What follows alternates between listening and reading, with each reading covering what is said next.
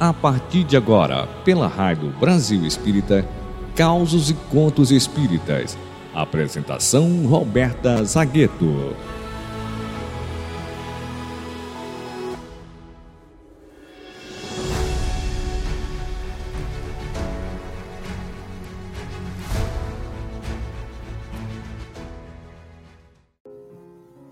Olá, meus queridos amigos da Rádio Brasil Espírita, esse farol de luz a nos iluminar as consciências e consolar os corações. Graças a Deus, sextou e nós chegamos aqui com muita alegria para mais um Causos e Contos Espíritas. O causo e conto espírita de hoje é do livro Atravessando a Rua, do querido amigo Richard Simonetti. É logo o capítulo 1, chamado O Elixir Milagroso. E nos conta Simonetti o seguinte: Mário Kleber, dedicado pediatra, fazia a última visita à creche espírita, onde ele prestava uma assistência médica a 150 crianças antes de viajar, ele ia ficar muito tempo fora, então ele faz essa última visita antes da viagem para garantir que ficasse tudo bem, né? Ele diz o seguinte: estão todos bem. A minha única preocupação é com o Johnny. Ele está muito debilitado e não reagindo à medicação que está sendo aplicada. Nas duas vezes em que a gente internou, ele até apresentou alguma melhora, mas não foram satisfatórias. Também pudera, comentou a Margarida, que é uma funcionária encarregada do berçário onde o Johnny ficava. Nas condições da sua casa, é um milagre que ele esteja vivo. Esse milagre repete-se com milhões de crianças. No seu caso, entretanto, parece haver uma deficiência congênita, o pouco que conseguimos aqui no sentido de fortalecê-lo acaba ficando perdido quando ele volta para o lar, quando ele volta para casa, né? E aí o que, que aconteceu? O Johnny tinha mais ou menos um ano e ele pesava, na verdade, como uma criança de cinco meses. Ele estava extremamente magro, ele era vítima de infecções renitentes e invencíveis desarranjos intestinais. O pai, cuja iniciativa em direção do filho limitava-se apenas à escolha do nome em inglês, que soava até estranho, né, para aquele menininho tão subdesenvolvido, era um alcoólatra, alérgico ao trabalho. Quem garantia o sustento era a esposa, se é que se podia chamar de sustento a, a, a, o esforço daquela pobre mãe para ajudar ali cinco pessoas com apenas um salário mínimo a salvação realmente estava na creche, onde as três crianças passavam o dia enquanto ela desempenhava as suas funções de doméstica, né? E o marido acabava ficando perambulando entre é, diferentes bares. E aí, Mário, então, preparou o receituário para o Johnny, orientou a Margarida, deu a, o endereço de um colega que poderia substituir é, o, o Mário durante a ausência, em algum caso de alguma emergência, e então é, é, ficou até um pouco triste, um pouco deprimido, porque ele não sabia se quando ele voltasse de viagem, é, aquele garotinho é, poderia voltar para os seus braços. Né? Ele não sabia se o espírito que animava aquele corpinho débil é, partiria como uma ave acanhada deixando a gaiola. No dia seguinte, ele foi viajar. Retornou mais ou menos 55 dias depois. Seu primeiro pensamento ao dirigir-se à creche foi o mesmo que o acompanhara durante a viagem: como estaria o menininho? Procurou Margarida, deu um abraço apertado na sua amiga e foi logo perguntando: E o Johnny?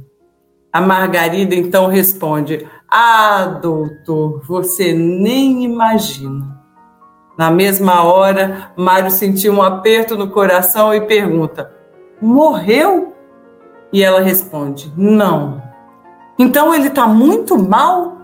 Aí a Margarida só, faz, só, só convida o doutor a vem ver.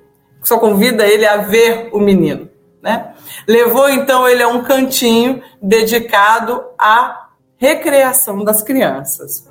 E sem contar, sem, sem conseguir conter a surpresa, o médico então viu o menino engatinhando, lépido, quase não reconheceu o Johnny. Ele engordou, ele estava corado, ele estava sorridente.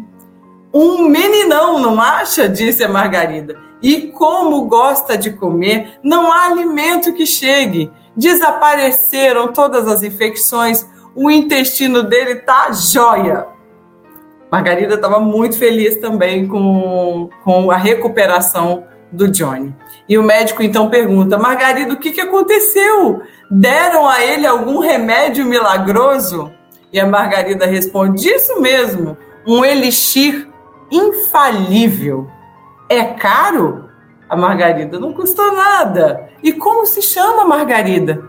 A Margarida respondeu simplesmente: Amor. Amor, disse o médico.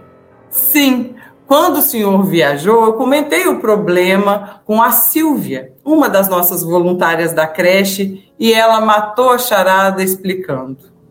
Creio que falta ao Johnny um pouco mais de cuidado, de carinho, de dedicação, não apenas aqui na creche, mas, sobretudo, no lar. Ele precisa de muita atenção nas 24 horas do dia. E, sabe, doutor, ela própria se prontificou a dar ao menino tudo isso. Pediu licença aos pais e levou o garoto para sua casa, onde, cercado de carinho e bem como o marido também auxiliou, igualmente devotado aos serviços assistenciais e dos filhos dela própria, que se deliciavam em ter um neném em casa. Ele começou a desabrochar passou a fase crítica, ele ficou refeito, forte, e aí sim foi devolvido à família, permanecendo sob controle nosso e da Silvia, que está sempre presente. E o resultado é esse que a gente está vendo. Abençoado remédio, comentou feliz o pediatra. Creio que devemos iniciar com urgência uma nova campanha. Precisamos de muitos doadores de amor, a fim de que nossas crianças superem os traumas da miséria e cresçam fortes, saudáveis, como nós todos almejamos. E aí aqui termina com uma reflexão do querido Simonetti. Nada enriquece mais a existência do que o amor. Com ele, nós amenizamos dores alheias, curamos enfermos, confortamos aflitos, rele relevamos ofensas, superamos desentendimentos, promovemos reconciliações, distribuímos alegrias, amenizamos tristezas. Se raros, se, infelizmente raros se dispõem a semelhantes realizações, mas é porque ainda as criaturas humanas não compreenderam que o amor beneficia, sobretudo aqueles que o exercitam favorecendo seu ingresso em estágios mais altos de sensibilidade e emoção, habilitando-os à felicidade plena. Linda essa reflexão do nosso querido Richard Simonetti. E eu trago aqui também, para finalizar, uma poesia belíssima de Batuíra. O Batuíra, ele é um valoroso trabalhador espírita em algum momento da vida dele, quando as coisas todas corriam muito bem, ele residindo no estado de São Paulo, repentinamente falece o seu filho do segundo casamento, uma criança de 11 anos. E a partir daí, ele buscou consolo na doutrina dos espíritos.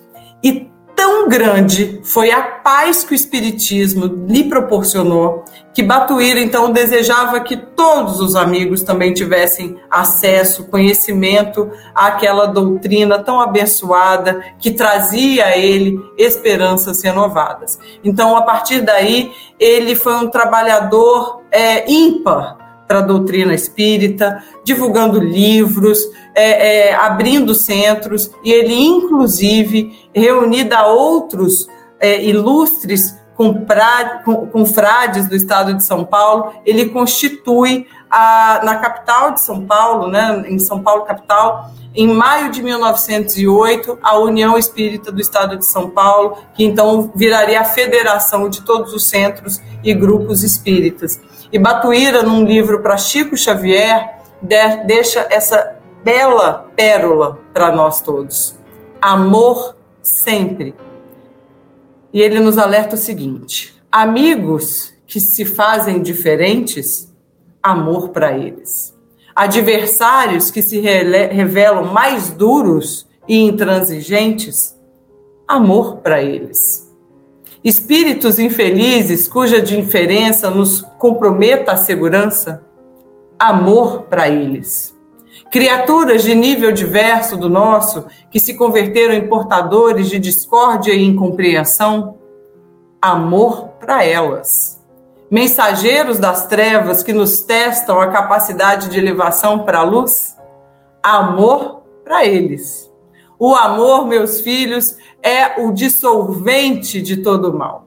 Procuremos executar as nossas tarefas nas bases da caridade e do amor uns para com os outros, na certeza de que nesses alicerces venceremos sempre. Belíssima mensagem de Bartuíra aqui para nós hoje, para finalizar essa reflexão que nos trouxe o querido Richard Simonetti, o Elixir Milagroso. Amor. Um beijo para vocês, até a próxima sexta-feira aqui no Causos e Contos Espíritas. Muito amor.